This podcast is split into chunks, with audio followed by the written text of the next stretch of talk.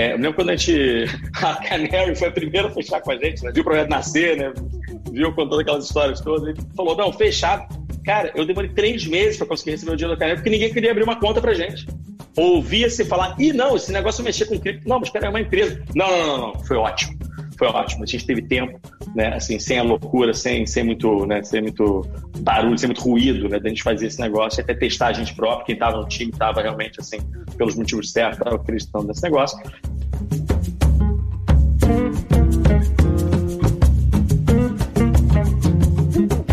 Bom, olá, aqui é o Marcos Toledo para mais um Canary Cast. É, hoje com, com um convidado ilustre que já fez alguns episódios com a gente. Mas o que, para quem nos ouve aqui há bastante tempo, eu queria só dar uma pequena introdução que a gente vai fazer dessa vez uma, de uma forma diferente. A gente vai começar uma temporada e essa temporada vai ser é, ao redor de empresas que a gente já conversou até no passado e que a gente está querendo pegar um pouco da perspectiva de como é que elas estão hoje. Empresas que já passaram por várias, vários desenvolvimentos e cresceram, etc, etc, e a gente se tornaram consolidadas de alguma forma ou, ou expoentes onde elas estão onde elas estão operando e a gente quer pegar um pouco da perspectiva de como é que elas estão agora e, e olhando um pouco mais para frente. Então eu e a, e a minha sócia e co-host, a Bel, galera, vamos fazer esse, esse, essa temporada aí nos próximos episódios é, daqui para frente e vai, espera, espero que todos gostem aqui.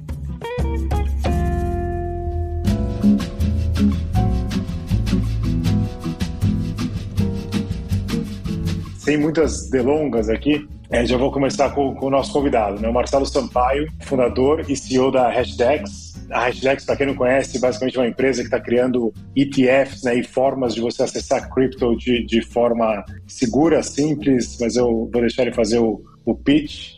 Marcelo, é uma honra ter você aqui com a gente. Obrigado pelo convite.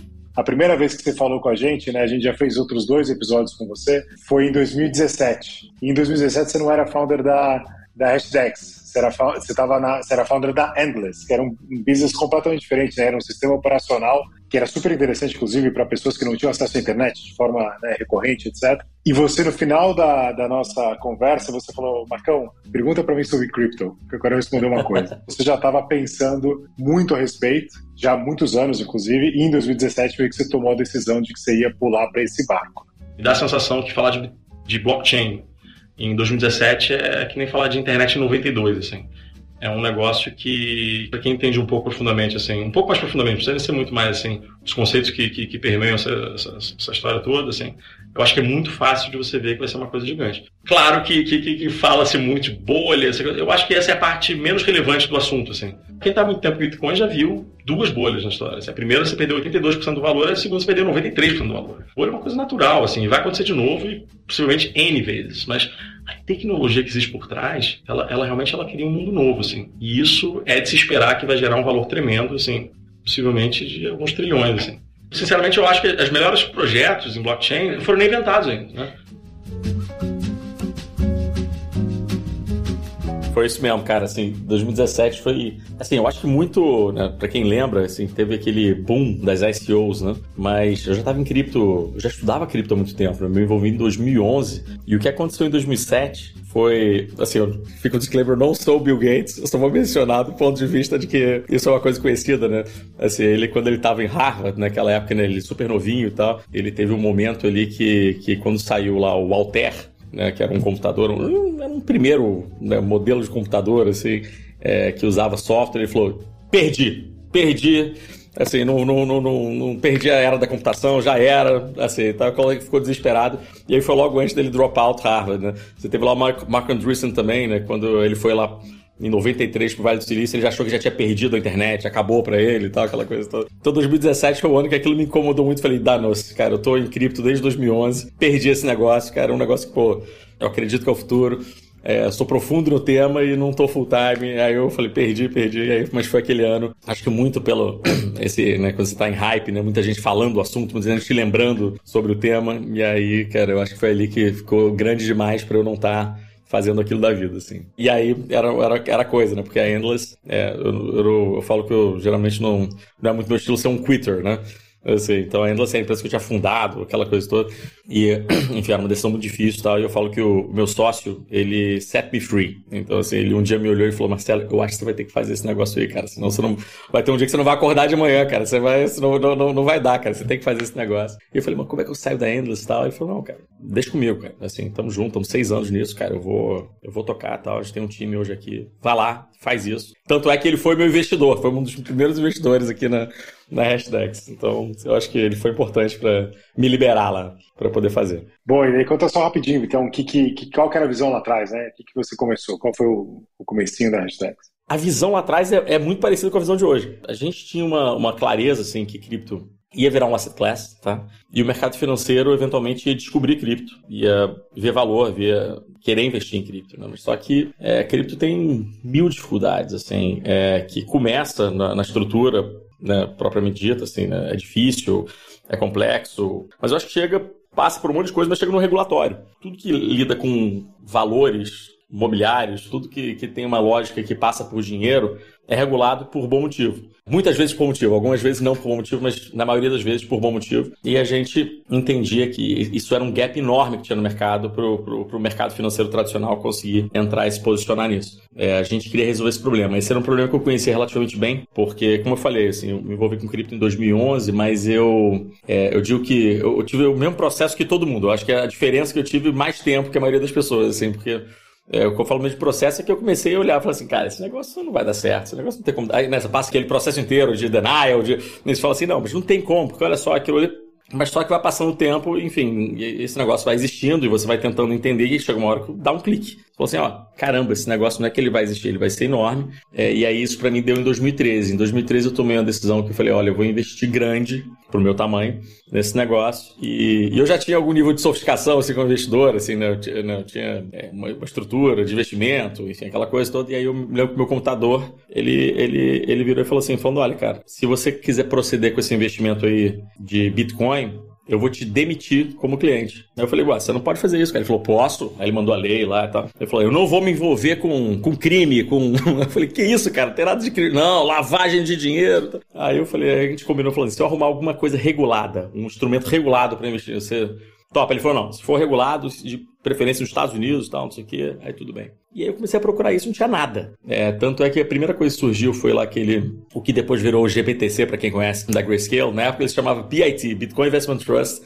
e a Grayscale se chamava Genesis Trading, não era nem, era nem Grayscale ainda. É, e, e, era um produto, é, assim, com todo o respeito que eu tenho por eles, pelo pioneirismo deles, era um produto muito ruim. Era um produto que você entrava, não sabia, não sabia se ia sair, era caro, a governança não era legal, aquela coisa toda, mas era a única coisa que tinha no mercado. Então eu investi nisso. Né? E aí depois comecei a procurar tudo que estava pintando ali no mercado e, e aí ó, ganhou uma opinião profunda sobre o assunto. Então a hashtag acabou de várias formas. Eu acho que um ângulo foi tentar cara, vamos fazer o produto direito, assim, o produto pô, que resolve essas coisas todas, mas que sendo fair com o cliente, cobrando né, o, o FII correto, né, botando estrutura de governança que, que, que a gente queria ter. Então, acho que como um bom empreendedor, a gente fez o produto que a gente queria comprar, né? Tanto é que na Hashdex não tem classe especial, não tem, cara, todo mundo compra o produto que o cliente compra, não tem essa, né? E, e, e, e assim foi. Então, o nosso, a nossa visão lá de trás continua muito parecida com a visão de hoje, que, que é literalmente a gente criar, a gente tem o nosso bordão, né?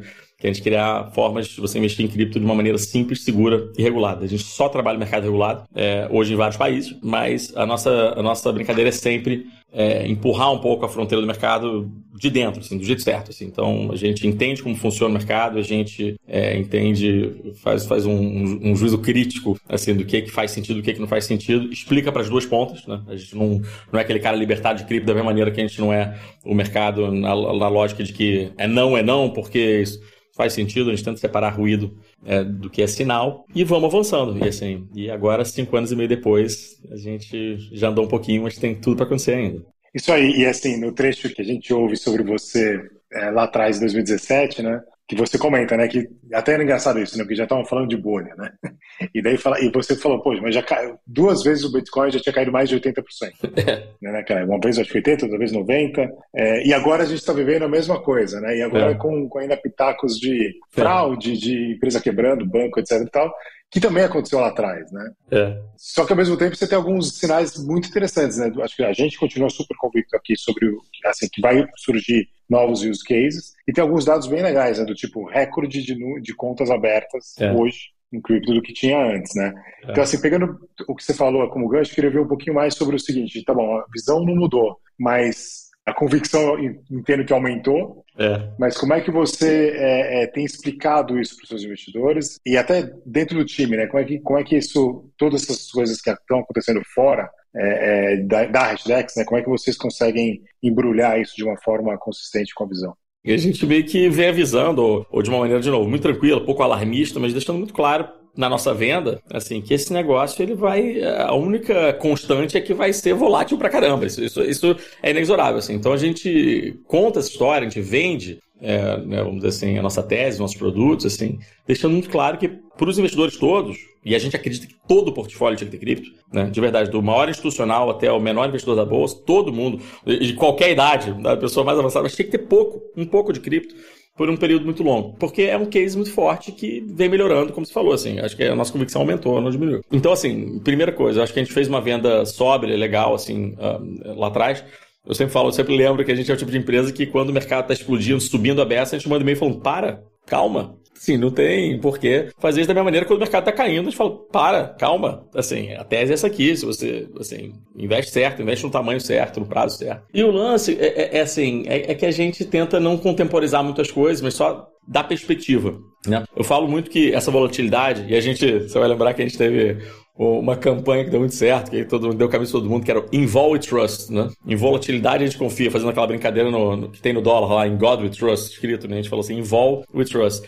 É, que a gente fala que essa volatilidade, que, né, que, que, todo mundo sofre muito com ela, assim, é a maior prova que esse negócio vale alguma coisa. E também prova que ninguém sabe quanto vale. Assim, é, lá atrás, pararam com esse negócio, falavam que, ah, cripto, Bitcoin é que nem tulipa. Assim, a gente falou, não, peraí, cara, tulipa dá aquele spike louco e um dia volta a ser flor, né? Cripto é aquela coisa, já vai, volta, vai, volta, vai, volta, mas quando você dá o zoom out, é uma curva relativamente estável é, exponencial. E porque, não porque eu falo, não porque eu gosto, não porque é legal, assim, mas porque cripto resolve um monte de problemas e cria um monte de oportunidades de você trazer uma, um tipo de eficiência que não existe mercado. Eu falo que é, é, é parecido com a diferença para vários tipos de soluções, né? É a diferença da carta escrita à mão para o e-mail. Não é um pouquinho melhor. É uma ordem de magnitude melhor. Mas só que essa coisa tem um tempo. Tem o lado da infraestrutura que vai ter que ser montada, a regulação que vai ter que chegar. Assim, mas isso não, não, não, não torna a cripto pior, troca melhor. Porque cada vez que passa o tempo, as pessoas vão ganhando consciência, pessoas vão largando seus empregos e criando empresas em cripto, aí sendo que alguns explodem e tal, mas ao longo do tempo esse número de atividade, é, basicamente de desenvolvimento de, de novas soluções, só aumenta. O número de usuários só aumenta. Então, por que esse negócio resolve o problema? Cara, para a próxima pergunta, até a gente vai ouvir mais um, trecho aqui de, do, do, último que a gente fez com você, que você, começa, que você explica um pouco melhor a visão de ETF, né? eu não fazia a menor ideia de quais eram os projetos que iam dar certo. Estavam muito Bitcoin, estavam muito Ethereum, aí começavam a pintar né, alguns projetos interessantes, assim, umas, umas plataformas alternativas, né, alguns caras falando que iam criar infraestrutura internet blockchain, tinha um monte de coisa bacana e eu não fazia a menor ideia de quem ia dar certo. Então, eu me vi fazendo um índice na mão, literalmente. Assim, eu me vi comprando o mercado inteiro, tentando balancear isso, é para justamente é, na premissa seguinte: ó, não tem problema se esse negócio ficar muito caro e depois estourar a bolha. Né? O que eu tenho problema é de estar, literalmente, assim, não investindo nos caras que vão ser é, os ganhadores desse negócio nos próximos 20, 30, 40 anos, é, ou estar investindo nos caras que vão quebrar amanhã, entendeu? Assim, então, literalmente, eu estava reproduzindo um índice parecido com o Ibovespa, um S&P, na mão. E aí eu me lembro falando para um sócio nosso, o Stefano, alguém tinha que estar tá fazendo isso profissionalmente, cara. Não dá. Não dá para fazer índice na mão, assim. Esse negócio parece fácil, mas não é não, assim. E aí, no fundo, a Hashdex é um resultado meio que dessa época, assim.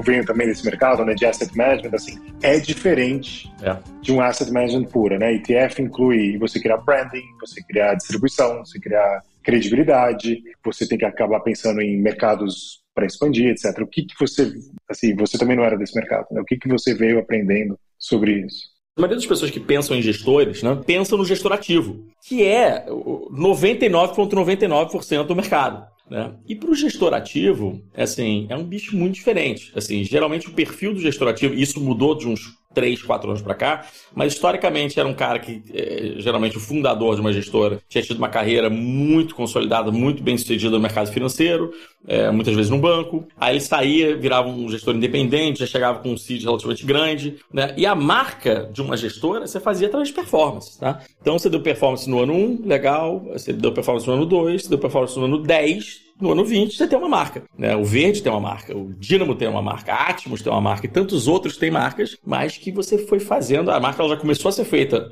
antes da gestora ser criada pelo próprio fundador, gestor fundador, e depois continua. O mundo de, de, de, de gestão passiva, que é de onde a gente nasce, a gente até tem gestão ativa hoje, mas assim, mas é, o nosso business é montado em cima da gestão passiva, é um bicho completamente diferente. Né? Então, é um bicho que você tem que, basicamente, a, a, você tem que fazer marca. Talvez com uma empresa mais normal que a gente começa. Você tem que, literalmente, sim, explicar por que, que você tem credibilidade, explicar como funcionam, é, qual é a lógica dos produtos que você está vendendo, você tem que explicar os produtos que você está vendendo. Então, se você é, por exemplo, uma BlackRock, iShares, que é um gestor, um dos grandes gestores passivos do mundo, o maior gestor passivo do mundo, ou a Vanguard, que é o outro gigante, esses caras, eles tiveram que explicar o, por quais as vantagens do S&P 500. Invista num ETF de S&P 500. É, invista num ETF de Nasdaq 100. É, o que é Nasdaq 100?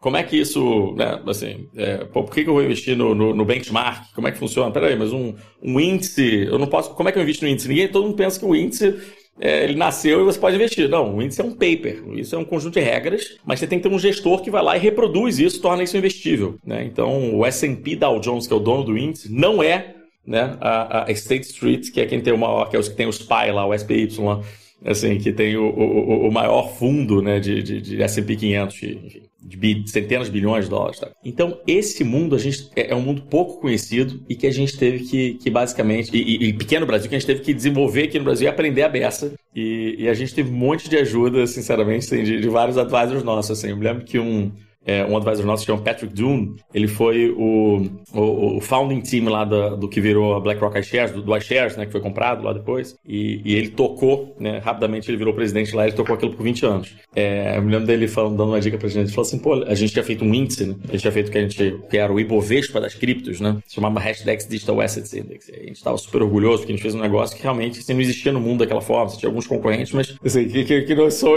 pouco modesto, mas assim, a gente tinha feito um produto melhor mesmo, assim, por bons motivos, assim, assim tipo, tinha um, uma confluência de coisas que levava a gente, a gente fazer um produto bacana, assim. E a gente estava super orgulhoso do nosso índice, resolver esse problema, aquele problema, aquele problema, enfim. E aí ele falou, cara, legal que vocês estão amarradões aí com o índice de vocês, mas, cara, vocês não vão poder fazer isso, cara. Vocês não são uma marca de índice, vocês não são uma marca de gestão. Vocês vão ter que escolher uma das duas, cara. Onde vocês estão caminhando, né, onde vocês estão apontando para ir, assim, eu diria o seguinte: vocês vão ter que ser a marca de, de gestora, mas então, assim, vocês vão ter que se associar a alguém para que eles sejam a marca do índice e vocês vão se, meio que se apoiar nesses ombros de, de algum gigante para ao longo do tempo vocês virarem uma marca de gestora e aí beleza, depois vocês depois podem fazer as coisas.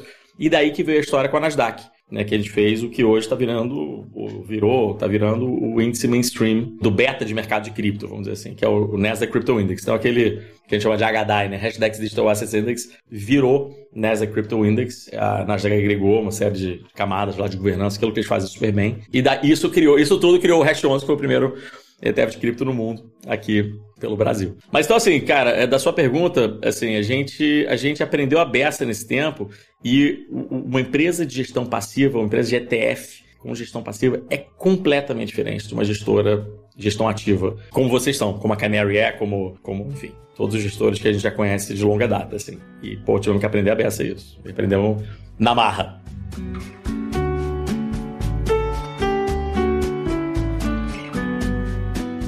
E daí, falando um pouco de escala já, né, assim, do, do, tamanho que vocês ficaram e, e, etc., as complexidades que vem, vocês, do jeito que eu vejo, vocês ainda têm uma complexidade a mais, que é a história da volatilidade que você já falou, né? Então, como é que é gerir um time que cresceu e até os seus investidores e marca, etc., nesse, nessa volatilidade? Como é que você explica, até para o próprio time, etc., como é que é, olha, agora, puxa, o cripto caiu para caramba, então nossos ativos diminuíram. Não é que a gente teve resgate, mas o negócio diminuiu. E como é que foi essa, esse aprendizado de gestão interna, de fato? A volatilidade de cripto, assim, vem do nosso business plan. A gente, não é nada novo pra gente, a gente entende ela, a gente conhece ela, a gente trabalha com ela. Pra gente, a novidade foi a volatilidade em VC, cara. Essa foi a diferença. Assim, o mundo, o, o capital de risco, não de cripto, mas assim, de VC, é, implodir da forma como foi em 2022, isso pra gente, isso não tava no nosso plano com aquela, com esse nível de maluquice, assim, isso verdade. E aí isso a gente teve que ajustar muito mais do que cripto. Porque, como eu te falo, assim, cripto pra gente, a gente entende que é sempre um, um mercado, assim, de expande, reduz, expande, reduz, quase Inspira, inspira, inspira, inspira. Né? Mas só que o lance dele é que ele sempre tá maior. Então ele cresce muito, vai ajusta, mas ele nunca volta para onde ele estava. Cresce muito, ajusta. E, né, com, a, com, a, característica que cripto é um, é um, investimento líquido, né? Cripto, nesse sentido, ele, ele não é muito diferente de VC, a não ser por esse aspecto. Né? Ah, todo mundo lembra, assim, né, das empresas, pega lá, sei lá, o Google, né? Assim, todo mundo lembra assim, na, o crescimento exponencial de valor do Google, mas a, única, a verdade é que o único momento que o Google realmente ficou líquido foi depois do IPO dele, que aí você tinha marcação ao mercado. E foi volátil a beça. Só que quando você olha para trás, você tem lá o seed round dele, pum, Series A dele maior que o Series Round, Series B maior que o Series A, e um negócio exponencial, mas todo mundo ignora tudo que aconteceu no meio, que se tivesse sendo marcado a mercado, que nem cripto é, seria igualmente volátil ou pior, né? Então, beleza, chega, Google, ninguém tem dinheiro para nada, não compra computador, pum, esse negócio vale zero. Não, não, mas agora volta, se a gente consegue montar um computador mais barato que o resto, que a gente compra, enfim. Aí cresce de novo. Não, mas o negócio vai quebrar porque não faz dinheiro. Pô, oferece pro Yahoo por um milhão de dólares, tal, ninguém compra. Então, cara, esse negócio era volátil aberto, mas só cripto tem essa característica. Né? É, o que, voltando ali o ponto, assim, o, o que mudou pra gente foi que realmente a gente, quando a gente olhava o nosso caminho, dentro da volatilidade de cripto e o mercado de VC fechou, né, a gente teve que ajustar muita coisa, porque a gente falava assim, gente, não é nem no nosso crescimento, mas é uma lógica que, como qualquer business de VC, né, que você está focado em growth, não um growth sem unit economics, aquela loucura que a gente viu, mas um growth normal, que você bota dinheiro antes, né, você anda um monte de casas e aí depois você monetiza isso ao longo do tempo. É, a gente sentiu, a gente entendeu que isso por um tempo ia fechar a discutir se isso abriu, está abrindo ou continua fechado por muito tempo. E aí eu acho que tem um cenário macro que, que, que, que coloca muito aí. Então, pra gente, cara, assim, não foi o problema da volatilidade cripto. Essa a gente entende como funciona, a gente, se pre... a gente literalmente tem mil ferramentas para se precaver dela, a gente, que basicamente a gente tem excesso de caixa, a gente tem um plano de acordo com esse caixa, mas foi realmente a nossa habilidade de se financiar é, no mercado piorar muito. O nosso business aqui, a gente, a gente fala que a gente faz ele no bear market, tá? O bear market pra gente é super importante. A gente não vê o bear market como uma coisa ruim, tá? O bear market é o momento que a gente literalmente tem tempo com muito menos barulho, né? Muito menos nós né? Assim, de todo mundo só fala de cripto, aí você tem todas aquelas, aquelas maluquices, um monte de coisa que não faz sentido. Mas é um momento que a gente tem tempo e, e muito pouca gente empolgada com o assunto da gente contar a tese. Né? É, pensa que gente, nós somos funda, fundos abertos. Nosso business é baseado literalmente da gente falar assim: olha, tem uma tese de investimento que a gente acha ótima para o futuro e todo mundo devia considerar. Eu não posso botar a arma na cabeça de ninguém e falar investe, né? ou então, ou até muitas vezes como um fundo fechado, vai fechar o fundo, se você não fizer agora, aí queria aquele fomo. Não. A gente é um negócio que a gente conta essa história hoje. É o investidor, ele para, pensa, dorme, acorda no assunto, bate um papo com alguém, pensa um negócio aqui, lê um negócio ali. Né? E aí chega um dia que fala assim: caramba, verdade, eu vou ter uma alocação nisso. E aí, o, se a gente fez o trabalho bem feito, ele, ele volta a conversar com a gente e investe com a gente. O que acontece agora nesse bear market que a gente viveu e vai a discutir se a gente está numa recovery phase, é a parte mais importante do nosso business né? porque depois é colheita. Né? Então a gente cresce justamente nessa lógica. Inspira, inspira, inspira, inspira. Então, volatilidade não é problema de cripto. Para a gente foi problema volatilidade de VC, mas também está tudo bem. Assim, a gente ajustou rápido e, e seguimos.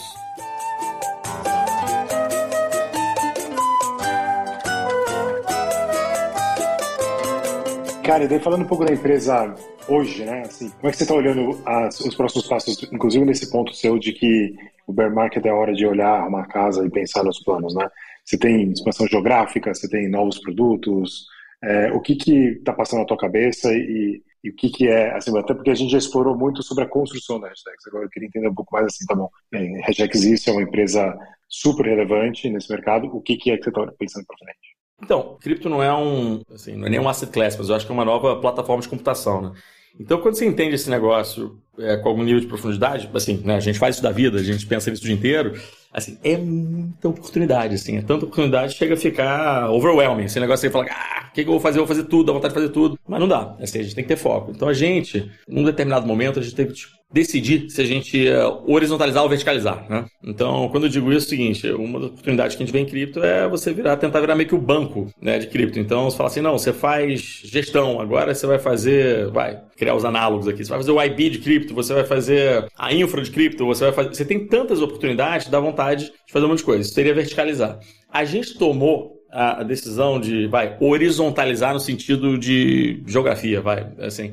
E a lógica foi, o que a gente fez e que a gente viu acontecer no Brasil, que a gente trabalhou para fazer acontecer no Brasil, é, não aconteceu na maioria ou esmagadora né, dos mercados. Né? E, e penso que o mercado regulado, é, você ainda não tem uma lógica de regulação global. Tá? Você tem um pouco os Estados Unidos que capitania ou capitaneou nessas últimas décadas um pouco meio que foi o xerife dessa coisa no mundo capitalista, mas a verdade você vai na França tem uma regulação específica, você vai na Turquia tem uma regulação específica, você vai na Austrália outra regulação específica. Essas coisas conversam mais ou menos, mas você tem variações bem razoáveis. Então, é, você tem países que foram mais é, abertos e outros menos abertos, mas a verdade é que quando você olha o tamanho de mercado, você tem literalmente oportunidades gigantescas. É, e, e, simplesmente se a gente tiver a paciência e, e eu acho que o, o, a, a, vontade né, de, de, de, de, colocar esse tempo e fazer um pouco que a gente fez no Brasil. Tem um risco, obviamente, cultural, né? A gente no Brasil teve a vantagem de ser brasileiro, então a gente chega um pouco como gringo, mas a lógica é você tentar resolver isso relativamente simples, trabalhando com muita gente local.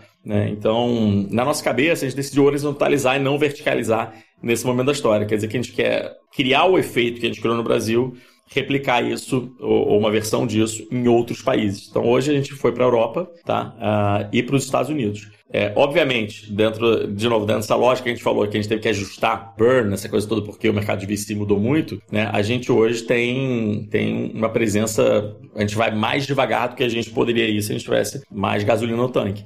Mas a verdade é que quando você olha esses mercados, assim, a coisa não aconteceu lá e, e em algum tempo vai acontecer. É, de novo, não porque eu quero, não porque eu acho legal, mas simplesmente porque, assim, é, cripto é criador de é um, tem um case de criador de valor muito forte para as próximas décadas, né? E, e o mercado vai se organizar, ele vai querer ter alternativas e se você fizer produtos de alta qualidade que te entregue isso, você você vai ter um espaço. Né? Então, hoje a gente está na Europa, nos Estados Unidos, que tem momentos completamente diferentes uns dos outros. Né? Hoje a Europa para a gente é um pouco mais avançada, pelo mercado lá está avançado, mas ainda assim está muito no começo. É, e Estados Unidos a gente fala que é o Holy Grail, né? assim, aquele cara que é o maior mercado de capitais do mundo, alguma hora vai abrir, independente de, enfim, do, da discussão política que está tendo hoje em torno disso, é, que não é técnica, vai, vai inter, é interessante falar, a gente pode falar especificamente de cada um dos mercados. Nos Estados Unidos a questão é, é prioritariamente política, tá? E no fundo está atrasando muito a lógica de cripto lá, mas é, historicamente política não ganha de tecnologia. Essa, essa camisa não, não, não, não foi não foi de propósito, não. Não sei se, se o pessoal tá, vai estar é, tá, tá ouvindo. Só, é, a gente só vai ter o áudio, mas a sua camiseta é ótima, se quiser. É, o, o, que ela fala aqui é o seguinte: é uma camiseta escrita aqui: Don't worry about crypto prices. Technology always wins, né? Então não se preocupa muito com preço, assim, tecnologia ganha, né? E, e, e, na história isso é consistente, quer dizer assim, você pode, obviamente... É, principalmente em questão de regulação, né? Regulação sempre depois, né? Não tem esse também, nenhum, pois é. nenhum burocrata criou alguma coisa para depois a tecnologia ser criada em cima daquilo que ele criou. Né? Pois é, e, e essa, e cripto como mexe, obviamente, com muitos, muitos círculos de poder, é, qualquer coisa que mexe com valor, que mexe com dinheiro, assim, que é extremamente regulado, assim, é, vai ter, obviamente, várias visões, mas cripto não se, não se importa muito com isso. Tecnologia não se importa muito se, se o político gosta ou não gosta, ela vai continuar evoluindo. E é aquilo, você pode continuar achando que cavalo é bom, mas vai ter o cara que vai passar de carro e vai chegar mais rápido no trabalho, vai, enfim, não vai pegar chuva, não vai, tudo bem, assim. É, então, então, essa coisa hoje os Estados Unidos é político, mas alguma hora vai abrir é, e hoje até a gente tem o produto mais avançado regulatoriamente nos Estados Unidos. É uma vantagem competitiva temporária, porque no fundo quando a gente faz isso também a gente mostra como é que faz isso, mas, mas é um pouco a nossa pegada. A gente gosta muito da lógica da gente é, trabalhar com a regulação que existe, mudar a regulação dá muito trabalho, sim, leva muito tempo. A gente gosta muito de usar a regulação que existe e a gente entender como é que a gente consegue, dentro desses análogos, encaixar um pouco o cripto disso e depois ela vai melhorando com o tempo. A gente, a gente fala que a nossa revolução a gente faz sentando na mesa. A gente não joga pedra no vidro, a gente não entra com o pé na porta, a gente fala, não, peraí, gente, vamos conversar, cara, olha só. Entende esse negócio, olha como é que ele funciona. É, e, e, geralmente, assim, como isso tem criação de valor, tem tem, principalmente para as empresas, tem dinheiro para todo mundo ganhar. É, então essa sempre foi nossa, um pouco a nossa pegada. Quando a gente vai conversar com os bancos, no Brasil a gente fez muito isso. Em vez de a gente ter um approach, ah, cripto vai acabar, vai mudar o mercado financeiro, vai... A gente fala, não, cara, olha só, olha como é que a gente cria uma coisa que é excelente pro, pro cliente final, pro investidor, mas que todo mundo, é bom para todo mundo, todo mundo ganha dinheiro nessa história, todo mundo cria produtos e a gente vai criar nova classe de produtos, o futuro dessa indústria a partir do advento tecnológico que não é nada novo de maneira geral tantas indústrias foram reinventadas, por que, que não o mercado financeiro? Né?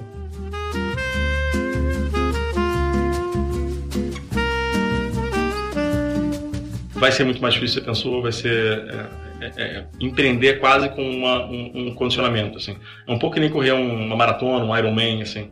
Né? Para você chegar no momento de correr, assim, você tem que se preparar, assim. É, é um estilo de vida quase, né? Assim, é, você não pode ser casual e você tem que entender que sua vida vai mudar. Se você estiver disposto a colocar isso, assim, eu acho que, que, que é uma ótima coisa, o melhor caminho, é muito engrandecedor. Então a dica é, prepare-se. a gente está vivendo isso, né? Eu acho que até 2021 a gente teve um momento ali que teve gente que achou que, pô, em 4, 5 anos resolvia a vida, né? Construir uma empresa gigante, etc. É isso aí. E a verdade é que demora pra caramba. E todo mundo, quando começou, falou que estava lá para o longo prazo, né? E de repente a gente começou a ver, acho que mexeu muito com a cabeça de muita gente a aceleração que o mercado deu nesse é. ponto de vista. É, e acho que agora a gente está vendo que, assim, está todo mundo sendo testado na sua resiliência e de longo prazo. Como é que é a tua cabeça como empreendedor hoje, né? O que você falaria hoje para essa turma que está começando? É, e o que, que você evoluiu? Porque eu acho que você é um cara que, pô, a tem tá próximo há tanto tempo, a gente vê uma super evolução sua como profissional, assim. O que, que você acha que era a tua cabeça lá atrás? O que, que você aprendeu? A gente viveu uma festa, né? Assim, que, que aquela coisa, assim, qualquer um que tinha um mínimo de credibilidade, né? Então, não sei se porque você trabalhou no McKinsey, ou porque você fez Stanford, ou porque você, enfim, tinha qualquer coisa que, assim, ah, ficou legal ser, ser, ser, ser, ser fundador de startup, foi lá e todo mundo conseguia dinheiro e fazia. Mas, mas, mas é, é, é muito consistente com aquilo que eu acho que eu falei lá atrás. Essa coisa, assim, se você pega e começa a fazer um negócio desse, você tem que estar pronto e falar assim, cara, eu, eu, eu vou estar empolgado com isso. Eu, vou, eu tô criando condições para eu estar vivo daqui a, nesse business daqui a 10, 20 anos, assim. É, se você conseguir responder, olhar para você assim, de uma maneira muito honesta e falar assim, não, legal, assim é, não estou explorando aqui um, uma oportunidadezinha, eu vou fazer os negócios, quero um estilo de vida para poder falar que sou founder. Não, eu realmente estou conectado com uma coisa que eu que um problema que eu quero resolver, que eu quero estar tá resolvendo ele durante muito tempo, assim, eu acho que você tem uma chance melhor. E aí eu acho que muita gente não não, não, não nessa pegada, assim. Eu acho que muita gente foi meio que, assim, né? Assim, meio que seduzido ou encantado pela, pelo estilão da coisa. Agora eu tô falando em eventos, agora eu tô saindo do jornal, agora eu sou amigo dos VCs, aquela coisa toda. E aí a gente teve um reality check, assim, bravíssimo, assim, nesse último ano, que a gente ainda não conhece a, a, a extensão total e ou completa do resultado. Que, assim, eu, acho, eu ainda acho que ainda tem um monte de empresa que vai surpreender a gente não não necessariamente de maneira positiva, assim, né? De, de, de falhando, aquela coisa toda. Eu acho que, assim, empreender é, do mesmo fogo que o Iron Man, não é para todo mundo, tá? O que não quer dizer que você trabalhar numa startup ou você trabalhar com esse nível de, de incerteza que, né, que essas empresas que começam têm, não seja para muita gente. Assim, eu acho que isso a gente, isso foi uma, uma conquista fantástica desses últimos anos, assim. Né? Um monte de gente ganhou a coragem de sair dos seus empregos, pessoas de altíssima qualidade, né? e juntar times é, em estágios diferentes. Né? Eu sempre falo assim, falando, cara, você quer ir para uma startup? Define que estágio você quer trabalhar. Porque você entrar numa, num, startup com, em seed ou em Series A é completamente diferente de uma startup de Series D, entendeu? Que é completamente diferente de uma startup que está em pre-IPO, que é diferente. Assim, o que, decide um pouco o que, é que você quer ver, estuda o que, que são esses estágios para você ver onde é que você se acha ali. Mas a gente teve um monte de gente com, com, com coragem de experimentar né? E, e, e, acabou um pouco esse estigma de você falhar a qualquer assim, se, se você falhar uma coisa assim, traumática, ruim, que acabou com sua vida, acabou com sua carreira. Pelo contrário, hoje, assim, você tem um valor danado em quem passou por essas culturas e aprendeu e, e sofreu e viu que, enfim, viu, entendeu o que gostou, o que não gostou, né? E aquela coisa. Hoje eu acho que, passado ali esses últimos 10 anos, a gente começa a ter um número razoável de, que a gente chama de second time founders, né? Assim, caras que empreenderam uma vez, aprenderam loucamente e agora estão indo para o segundo, quem sabe a terceira empresa. Não é que você tem que ser pô, assim, é, é, casual sobre, ah, falhar, tudo bem. Muitas vezes eu acho que tem até essa, essa, essa, coisa no Vale do Silício que eu acho que é até meio não legal, assim. O cara fala, não, e aí, como é que, que, que você fez? Não, eu, eu quebrei quatro empresas, agora tô fazendo aquilo. Pô, acho, né, cara, você decepcionou gente, você, você contratou gente que, eu contigo e foi pra rua. Você, você pegou dinheiro de gente que você não devolveu, né? Assim, pô, não é legal. Mas, por outro lado, assim, se você fez jogando na bola, você tinha uma tese, assim, você realmente aprendeu a beça e, e você tentou o teu melhor, assim. Eu acho que todo mundo sabia o risco dessa coisa e não deu certo, você vai pra próxima, eu acho com muito mais substância que você tinha antes. É, eu acho que, assim, respondendo o, o, a segunda parte da sua pergunta, eu acho que para mim foi um pouco isso, cara. É, nossa, o que eu aprendi. Não, não existiria hashtag se não tivesse tido Endless, que foi a minha empresa anterior. É, nisso eu adiciono também o fato de eu, de eu, de eu ter me envolvido relativamente cedo com, com a ideia de, de, de investir, né? De, de, de, de, de, ser angel, vai, de ser seed funder aí de, de um monte de, de outras empresas. Assim. Eu falo que eu aprendi, eu acho que quase tanto com as, com as investidas quanto empreendendo. Assim, isso para mim foi, um, foi uma educação que né, você começa no primeiro momento achando que, ah, não, oportunidade de retorno e tal. Assim, mas a verdade, o maior retorno não foi nem financeiro. Apesar de ter dado muito certo, assim, o maior retorno para mim foi, foi, foi ter vivido essa jornada né, com um monte desses outros empreendedores que, que é um perrengue danado, cara. Assim, empreender assim, é legal quando você chega no final da linha, todo mundo só vê o final da linha, né? Todo mundo só vê você ganhando lá medalha, você chegando no final dos 100 metros rasos, mas, cara, tu tropeçou, caiu, ralou, assim, achou que ia morrer. Eu falo sempre que, que empreender, o rende, é assim, olha, tem dias que você acorda falando assim, cara, bicho, eu vou ser o maior cara do mundo, essa empresa vai ser a maior do mundo, vai ser um negócio, ninguém vai ser maior que isso. E tem dias que você acorda e fala assim, ferrou, cara, vou quebrar, eu tô enganando gente, assim, é, é, é, isso você trabalha meio que no, no entremeio disso aí. Não é um emprego fácil, é, é um emprego extremamente solitário se você é founder. É por isso que assim, é tão melhor você ter um co-founder contigo, você não se fazer isso sozinho, porque realmente assim, é brabo. Mas, por outro lado, assim, é muito recompensador. Não é nem só de grana, assim, eu acho que você criar coisas que as pessoas usam, que produtos que as pessoas gostam, melhora a vida das pessoas, é um negócio que tem um, um, um, um que é muito legal, assim. É, então, assim, para mim, eu acho que, que, que essa jornada poxa, me manteve honesto na ideia de, de, de realmente criar algum valor para um conjunto de pessoas, para alguém. Assim, que começa desde os nossos sócios até os nossos funcionários, nossos, né, a turma que está aqui com a gente e principalmente cliente lá atrás. Então, eu acho que eu melhorei nesse ponto meio que na marra, entendeu? Na, na, na no acerto e erro, mas também, assim, usando muito da ajuda, cara, é, de muita gente que tá com a gente nessa jornada. Eu sempre falo que, né, assim, aí vocês, o business de vocês, a Canary, assim, você quer arrumar investidor bom, cara, investidor bom o dinheiro talvez é a terceira ou quarta coisa que ele vai te dar, cara. É, mas o cara vai te dar experiência, vai te dar acesso, vai te dar um monte de outras coisas que se você só tivesse a grana e tivesse sozinho no barco, ia ser muito mais devagar. É, então, assim, então para mim, cara, foi isso, cara. Eu, eu melhorei muito por estar exposto a isso na marra mas por ter, eu acho que, usado a ajuda de muita gente. E dito isso, não tô dando tapinha nas costas não, cara, porque eu falo melhorar é você sair de um ponto e ir pro outro, mas, cara, ainda estamos muito, muito abaixo do que a gente tem que ser, cara, do ponto de vista de aprendizado como para ser um empreendedor bom, cara. É, mas estamos no caminho, assim, de, de... vamos chegar lá.